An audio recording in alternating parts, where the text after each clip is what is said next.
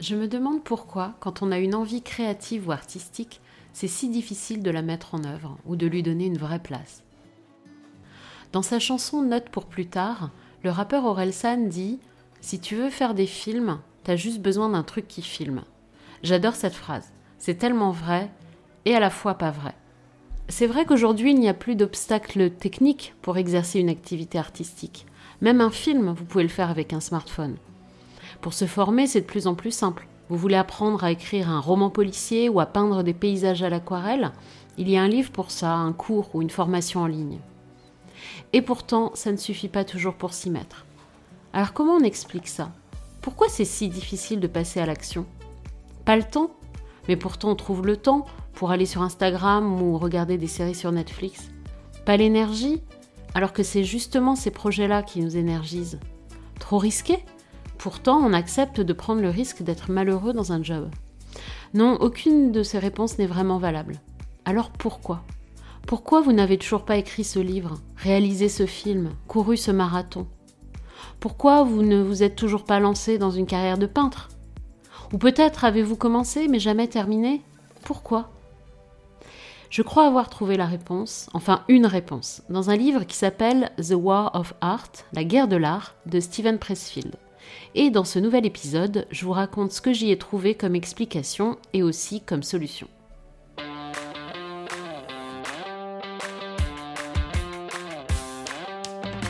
Bonjour et bienvenue dans Fais-moi une place, le podcast qui s'intéresse à pourquoi et comment faire de la place à notre âme d'artiste. Habituellement, j'interviewe des personnes qui ont réussi à mettre au centre de leur vie leurs envies artistiques ou créatives. Et cette fois, j'avais envie de vous parler d'un livre qui personnellement m'aide beaucoup à avancer sur ce chemin et j'avais envie de vous partager ce que j'y ai appris. J'espère que ce format vous plaira. Bon épisode.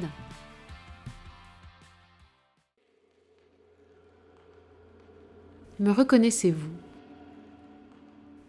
Je suis celle qui se met entre la vie que vous vivez et la vie que vous aimeriez vivre, la vie dont vous rêvez parfois dans votre tête.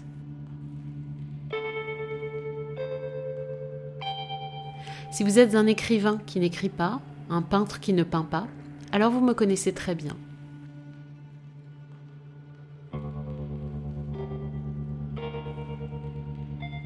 Je vous empêche de poursuivre votre objectif, pourvu qu'il soit en lien avec la création, notamment artistique, comme écrire, dessiner, peindre, jouer de la musique, réaliser un film. Mais pas seulement. Je peux aussi vous empêcher de lancer votre entreprise, de partir faire le tour du monde ou même de perdre du poids.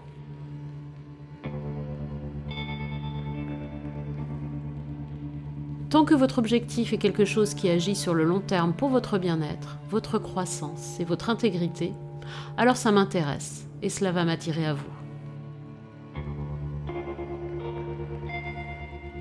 Vous ne pouvez ni me voir, ni me toucher, ni m'entendre, mais vous pouvez me ressentir.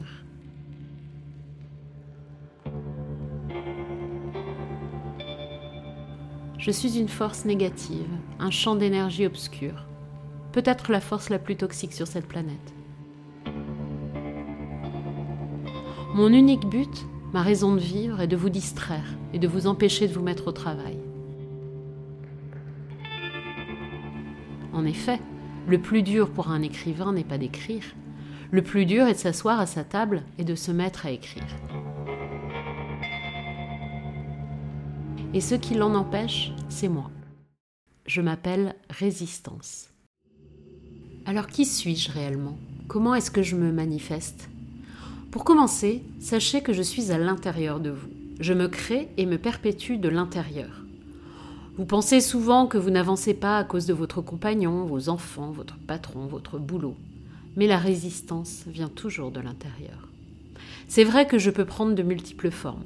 Je suis très très imaginative et comme je suis prête à tout pour vous empêcher de vous mettre au travail, je prends la forme qu'il faut pour vous convaincre. Comprenez bien que c'est mon seul but, ce pourquoi j'existe donc je ferai tout pour y parvenir. J'attaque tout le monde, je n'épargne personne, et je ne m'arrête jamais. Comme pour les acteurs qui expérimentent le trac même quand ils ont du succès et ont fait des milliers de scènes, vous devez vous attendre chaque jour à me combattre. Car oui, c'est bien d'un combat dont il s'agit. Le titre du livre est La guerre de l'art. Je veux détruire ce qui est l'épicentre de votre être, votre génie, votre âme, votre essence, ce pourquoi vous êtes venu sur Terre.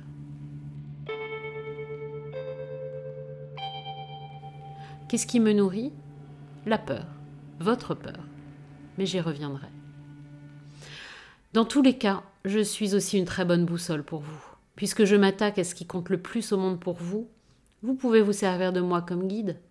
Plus je prends de place, plus cela signifie que l'appel auquel vous résistez est important pour votre évolution. Bref, vous êtes sur la bonne voie.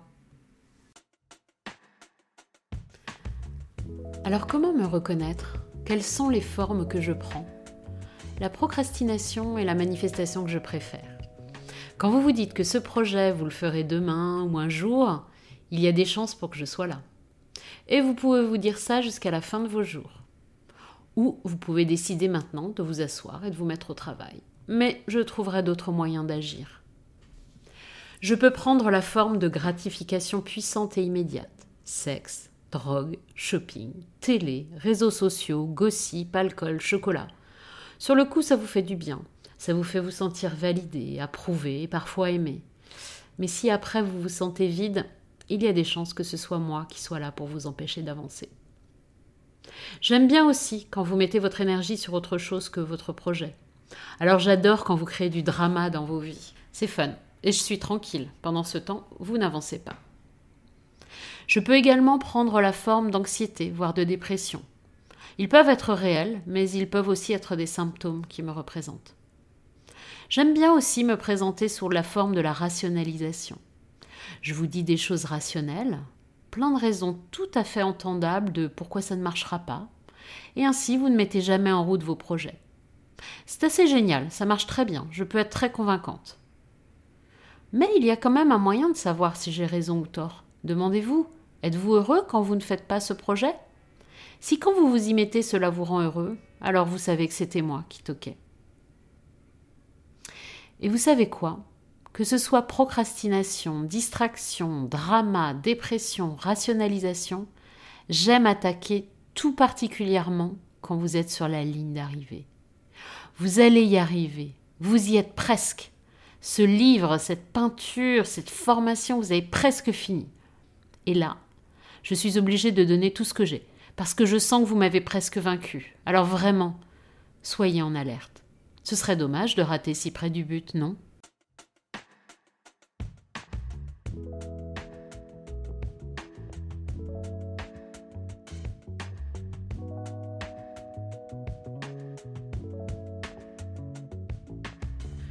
Pouvez aussi me reconnaître au travers de vos ressentis.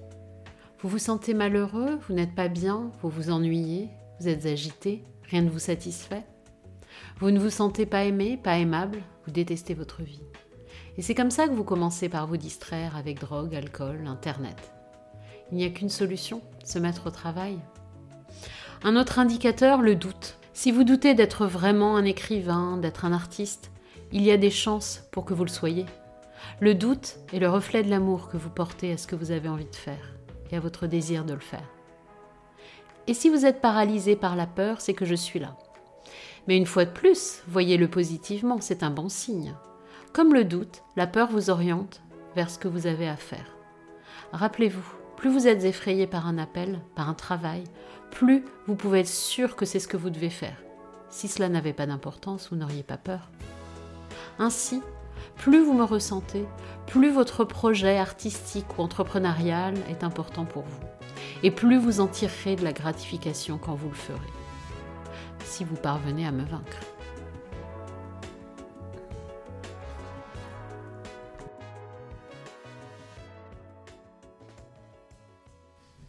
Bon, j'espère ne pas vous avoir trop effrayé. La bonne nouvelle dans tout cela, c'est que la résistance peut être vaincue. Et pour Steven Pressfield, l'auteur, il n'y a qu'une seule manière de venir à bout de la résistance, c'est ce qu'il appelle devenir pro. Pour lui, à partir du moment où l'on devient pro, tout change. Alors quand il dit pro, il ne veut pas dire professionnel comme en faire sa profession. Il en parle plutôt en termes d'engagement. Et euh, il y a un bon exemple, c'est dans le deuxième épisode de ce podcast où j'interviewe Nicolas qui, était, euh, qui a été pendant dix ans chef de projet la semaine et musicien sur les marches de Montmartre le week-end. Et Nicolas, il n'est pas devenu musicien professionnel, mais il est devenu pro au sens où Steven Pressfield l'entend. C'est-à-dire qu'il était tous les samedis, tous les dimanches à Montmartre, quoi qu'il arrive, même s'il faisait froid, même s'il pleuvait. Alors qu'un amateur, euh, au sens de l'auteur, donc qui s'oppose au pro, ne serait venu que quand il le sentait, que quand il faisait beau, que lorsqu'il en avait envie. Donc ce qui est important, c'est de se mettre au travail chaque jour, à heure régulière. C'est ça qu'il appelle devenir pro. Et la résistance déteste quand on devient pro. Beaucoup d'entre nous avons déjà expérimenté ce que c'est d'être un pro dans notre travail de salarié. On y va tous les jours, quoi qu'il arrive. On y reste toute la journée. On est engagé sur le long terme. Même si on change de travail ou d'entreprise, on sait qu'on va travailler jusqu'à la retraite. Les enjeux sont réels. Il s'agit de gagner de l'argent euh, pour nourrir notre famille. Et on maîtrise la technique de notre job. Et pour Steven Pressfield, l'amateur fait tout l'inverse de ça. Et donc cette deuxième partie du livre est consacrée à euh, quels sont les principes qu'on peut reprendre de notre vie professionnelle, euh, dans notre métier actuel, et comment on peut les appliquer à la pratique artistique ou créative qui nous fait envie ou qu'on a déjà commencé? Alors quelles sont les caractéristiques qui nous définissent comme des pros?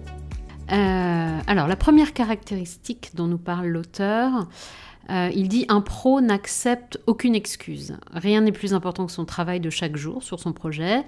Le pro a du respect pour la résistance. Il sait que s'il ne travaille pas aujourd'hui, ce sera deux fois plus dur de s'y remettre demain. Et Nicolas euh, expliquait ça en fait. Il disait que, euh, bah voilà, chaque samedi, chaque dimanche, même quand il pleuvait, même quand il faisait froid, il y retournait euh, il raconte que euh, même l'hiver, ça lui arrivait de jouer vers 22h quand il fait bien nuit, bien froid. Euh, quand devant lui, il avait au premier rang des mecs avec des bières qui s'en fichaient complètement de la musique et que sur les marches, c'était un public très clairsemé. Et il explique que ben, des soirées comme ça, ça aurait été facile de dire ça sert à rien, je rentre chez moi, je me mets au chaud, ce sera mieux. Et, et non, la plupart du temps, il se disait essaye, essaye, tu auras toujours un truc à en tirer, euh, que ce soit un bon moment, une chanson, une rencontre sympa. Euh, dans 90% des cas, c'était un concert dont il n'allait pas se rappeler, mais il était là euh, tous les samedis et tous les dimanches.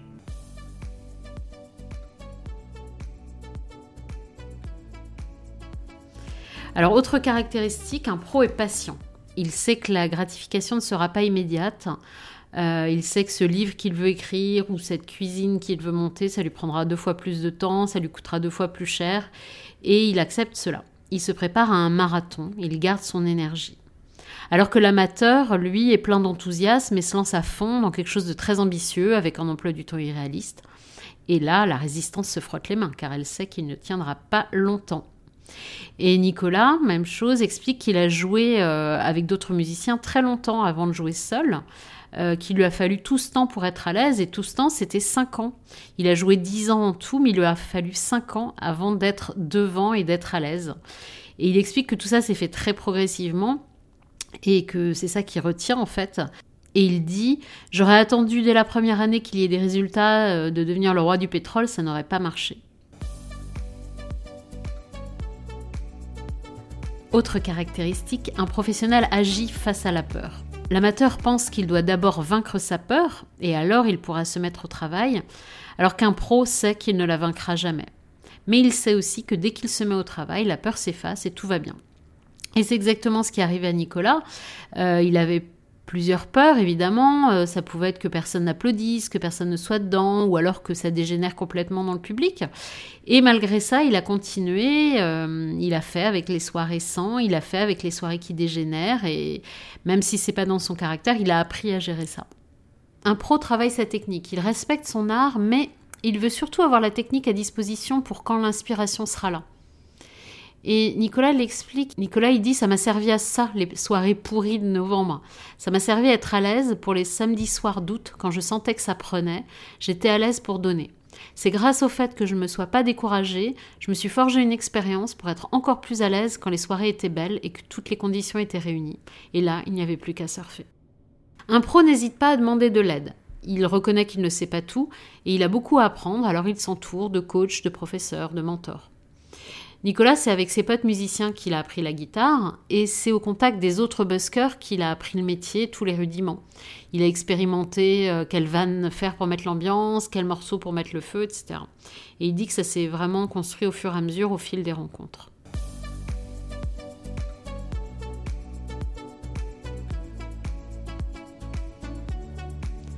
Un pro ne prend pas les échecs ni les succès personnellement. Alors dans ce passage, euh, Steven Pressfield il aborde le sujet de la critique. Il dit que la résistance sait que la critique vient renforcer la liste des peurs déjà présentes chez un artiste, parce que la peur du rejet c'est quelque chose de psychologique mais aussi de biologique, c'est vraiment inscrit dans nos cellules. Et la résistance le sait et l'utilise contre nous pour nous paralyser et nous empêcher non seulement de faire notre travail mais aussi de le montrer aux autres. Le pro ne se fait pas avoir. Sa résolution avant toutes les autres, c'est quoi qu'il arrive, je ne laisserai pas la résistance m'avoir. Le pro ne prend donc pas le rejet personnellement parce que ça renforcerait la résistance. Donc pour un écrivain, les éditeurs, les critiques ne sont pas des ennemis. L'ennemi, c'est la résistance. La bataille, elle est à l'intérieur de nos têtes. Donc on ne peut pas laisser une critique extérieure, même si elle est vraie, fortifier notre adversaire intérieur. L'amateur, à l'inverse, lui, il prend les critiques très à cœur. Ça met à mal sa confiance en lui et son travail, et la résistance, elle adore ça. Donc un pro ne laisse pas les actions des autres définir sa réalité. Parce que si c'est pas une critique, ce sera autre chose. Alors même s'il émet tout son cœur et toute son âme, un pro se détache de sa performance.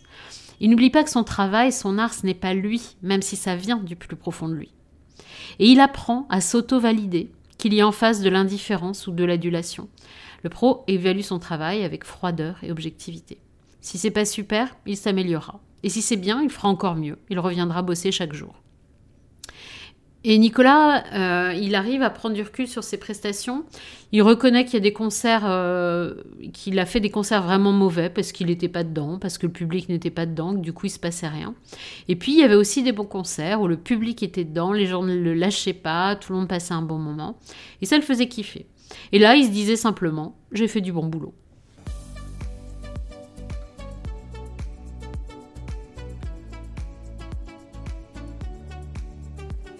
Alors face à toutes ces caractéristiques du pro, la patience, la persévérance, la préparation, l'action, etc., la résistance cède. Pourquoi? Parce qu'elle n'a aucune force à elle. Elle tient sa force de nos peurs.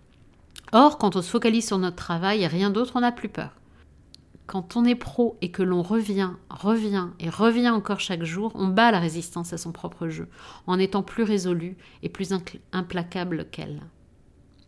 Et Steven Pressfield termine cette deuxième partie du livre en disant qu'il n'y a aucun mystère à devenir pro. C'est un acte de volonté, dit-il, on se décide à être pro et on le fait. C'est aussi simple que ça.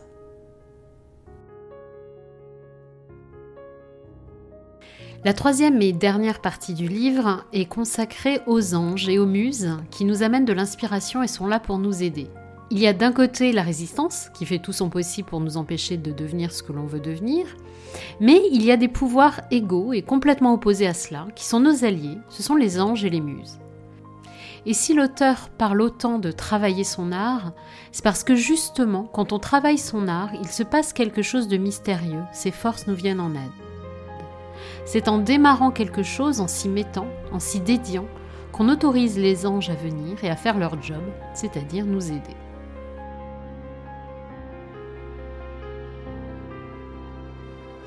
Et enfin, Stephen Pressfield conclut le livre en parlant de notre plus grande peur. Comme il l'a déjà évoqué, la résistance se nourrit de nos peurs. Peur des conséquences de suivre notre cœur, peur d'être égoïste, peur de la pauvreté, peur de rater, peur de trahir les nôtres, peur de l'échec, peur d'être ridicule, peur de gaspiller ce qu'on a fait comme étude. Mais pour lui, la plus grande peur, c'est celle de réussir. Réussir à devenir la personne que dans notre cœur nous sentons que nous sommes. Nous avons peur de découvrir qui nous sommes vraiment, que nous sommes plus que ce que nous pensons, plus que ce que nos parents, nos profs pensent que nous sommes. Nous avons peur de réaliser que nous avons vraiment ce talent que notre petite voix nous souffle, que nous avons le courage, la persévérance et les capacités. Parce que si nous réussissons, nous allons nous éloigner de tout ce que nous connaissons. Et si nous atteignons notre idéal, nous allons devoir nous montrer à la hauteur, Qu'allons-nous devenir?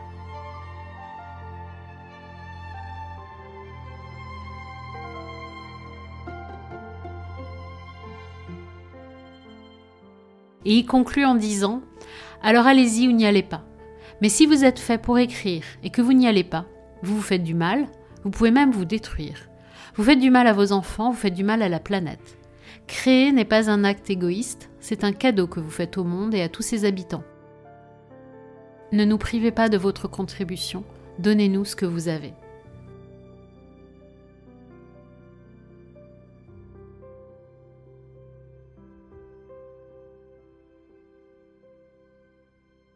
Voilà donc ce que j'ai compris et retenu de ce livre, et je n'ai pas tout dit bien sûr, il reste encore plein d'autres choses à y découvrir.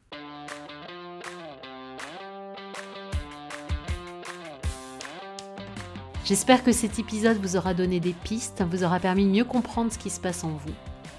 N'hésitez pas à venir partager vos ressentis sur le compte Instagram Fais-moi une place podcast. Et si cet épisode peut aider quelqu'un que vous connaissez, alors n'hésitez pas à lui envoyer. À bientôt!